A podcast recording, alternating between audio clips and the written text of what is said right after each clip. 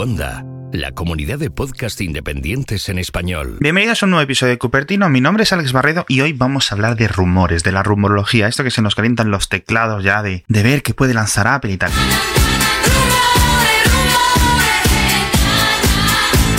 Y parece que, después de todos estos anuncios nuevos, con los nuevos MacBook Pro, los nuevos MacBook Air y la retirada del MacBook, tenemos que prepararnos para la inminente llegada de dos modelos de iPad. Esto es complicado, pero tiene todo el sentido. Digo complicado porque parece que vienen dos modelos y ahora mismo la gama del iPad es complicada, es compleja, es algo hasta enrevesado. Vamos a detallarlo. Entonces, ahora en cuestión de unos meses llega iOS 13, llega la vuelta al cole, llega la vuelta a la universidad, va a querer la gente comprar muchos nuevos iPad y sobre todo, bueno, también previos a la campaña navideña, previos al Black Friday, se van a hinchar a vender. Ya sabéis que el iPad está aumentando en ventas desde hace dos años, tocó fondo y desde entonces parece que se está recuperando. Le damos un aplauso. Y La gran gracia de los iPad es que son casi inmortales y una vez que los compras, se pueden durar muchísimo más que un ordenador portátil. Entonces, ahora con este iOS 13, van a ser mucho más flexibles y en principio van a llegar con mucha más potencia. Vamos a detallar lo que hay ahora, ¿vale? Para poner un poco en negro sobre blanco cómo es la situación actual de los iPad y lo que dicen los rumores bastante probables que va a venir en cuestión de unas semanas.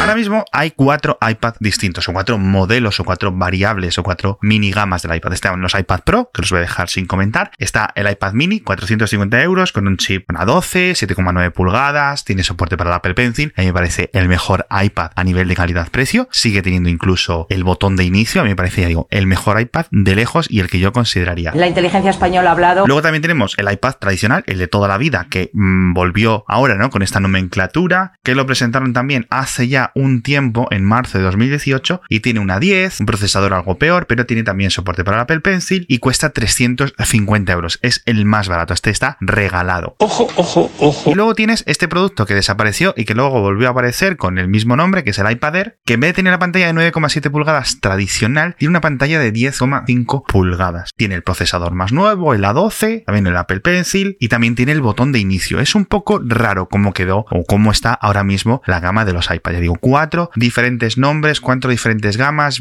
precios similares, pero no realmente entonces es eh, complicado para alguien que entre en una Apple Store y diga, a ver, me quiero comprar un iPad y puff, le bombardeas con opciones desde 350 hasta yo que sé, hasta casi 2.000 euros. Hay que tener escalones, pero hay que tenerlos bien definidos. Yo creo que ahora mismo Apple pues está en uno de estos pivotes en los que gira un poco, rehace sus gamas y no lo tiene muy claro. Entonces, ¿qué es lo que viene? Un nuevo iPad de 10,2 pulgadas y un nuevo iPad de 10,5 pulgadas. Esto es complicado porque de 10,2 no hay nada ahora mismo y dicen que este de 10,2 pulgadas va a sustituir al modelo que se llama iPad sin apellido ni nada, que es el que se presentó en marzo de 2018, es decir, hace ya unos 500 días, ya está empieza a ser vejete, con un nuevo procesador, podemos dar por hecho que va a ser el A12, el mismo que tiene el iPad mini actual, y que mm, permanecería en este rango de precio mínimo. A lo mejor lo mantienen en 350, a lo mejor lo suben a 400 euros. Ya sabéis que Apple mueve bastante el tema de los precios de los iPad un poco según se vayan adaptando las cosas. Lo que significaría es que se dice adiós definitivamente y por fin a las 9,7 pulgadas iniciales del iPad, ¿no? Desde su primer modelo, pero no me queda claro a mí si estas 10,2 pulgadas significa que desaparece el botón de inicio y nos pasamos a Face ID en estos modelos de iPad o van a permanecerlo. Pero bueno, este parece que sería el superventas para las escuelas, para la gente que no quiera realmente algo más. Tienes una 12, o yo ya digo, doy por hecho que va a tener una 12 y me parece una pasada. Va a depender todo del precio, vamos a tener que verlo, obviamente, estamos hablando, digamos, estamos haciendo castillos en el aire con el rumor, pero 99% seguro que va a rondar esto. Muchas felicidades. El segundo modelo me despista algo más porque dicen que es 10,5 pulgadas, tened en cuenta que el otro era 10,2 y que no va a ser un iPad Pro. Entonces nos quedamos un poco con la duda de qué es lo que va a ser. Tenemos un iPad Air que efectivamente fue presentado en marzo de 2019, es decir, hace tres meses y sería raro que lo renovasen, porque ¿qué le vas a añadir? Eso está muy listo. Es complicado, es complicado, vamos a ver cómo queda la nueva gama, porque ahora mismo es confusa y yo creo que la labor de Apple para este año es, digamos, eliminar confusión, eliminar posibles complejidades a la hora de comprarlo y darnos algo pues eh, mucho más sencillo. Tienes el iPad mini, que si lo quieres súper pequeño, pero también es potente. Luego tienes un iPad barato. Luego tienes un iPad, digamos, a medio rango que te llene el hueco que hay hasta el iPad Pro más barato. Entonces necesitas algo que te cubra entre los 450 y los 800 euros para gente que quiera algo más, pero que tampoco quiera un súper pepino con un iPad Pro. Entonces, claro, luego dices, oye, los iPad Pro se presentaron en octubre de 2018, es decir, en, en otoño, en el hemisferio norte, va a ser un año.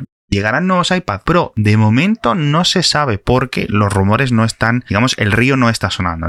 Eso es lo que me preocupa, no tanto como una preocupación, preocupación que pese sobre mi cabeza, sino como algo que dices tú. Qué extraño, ¿no? Algo que me confunde, porque si hubiera realmente iPads Pro nuevos en camino, que no lo parece, estaría, ya digo, el río sonando con algunos tipos de rumores de estos que vienen desde Asia, de componentes, de proveedores, etcétera, y no está bien. ¿Y qué le parece el río?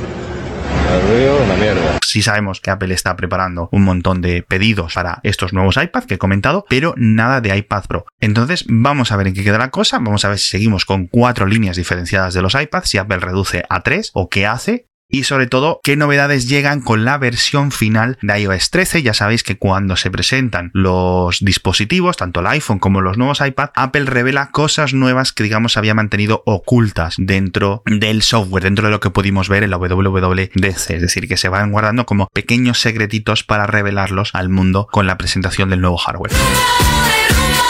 Esto puede ser, por ejemplo, tema como los rumores de un posible sistema de copias de seguridad de iPhone a iPhone de forma directa, que es curioso porque dices, ok, hay referencias al software dentro del iOS 13, pero no hay un cable Lightning a Lightning. ¿Qué significa? Que los nuevos iPhone, iPhone 11 o como se vayan a llamar, van a tener puerto USB-C o cómo va a funcionar la cosa. Es curioso todo este tipo de mini pistas, todo este tipo de mini rumores porque nos dejan casi más confundidos que como estábamos, ¿no? Y al final siempre es entretenido sacar la bola de cristal e intentar elucubrar qué es lo que puede pasar. Ese es mi futuro yerno. Entonces, en unos días haré un episodio sobre el iPhone 11, sobre los rumores, sobre lo que creemos que puede tener, la veracidad que yo le puedo dar más o menos a esto y sobre todo me gustaría saber vuestra opinión. ¿Toca renovar iPad en vuestro caso, en vuestra casa, precisamente además? ¿Estáis esperando por uno? ¿Aún os aguanta el vuestro? Ahora con iOS 13 ya os habéis decidido a animar, es decir, bueno, ya no renuevo el portátil, ya puesto por un iPad Pro, ya puesto por un iPad, etc. Entonces, una de las cosas que a mí me gustaría ver es que Apple decida cuando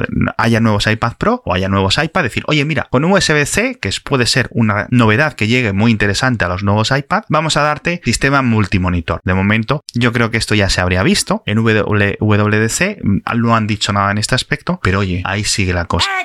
¡Excelente! Entonces, a mí un modelo, ya digo, de 10,2 y uno de 10,5 me confunde y solo nos queda esperar a ver qué es lo que dice Apple en cuestión, pues eso, casi de unas semanas. Y con esto me despido. Muchísimas gracias a todos por escuchar. Ya sabéis que si queréis más información diaria, tenéis el podcast diario de tecnología que se llama Mixio, en el que podéis encontrar mucha más información aparte de exclusiva de Apple. Mi nombre es Alex Barredo. Ya sabéis que este podcast está producido por mi amigo Pedro Jorge Romero. Muchas gracias a todos por escuchar y nos vemos.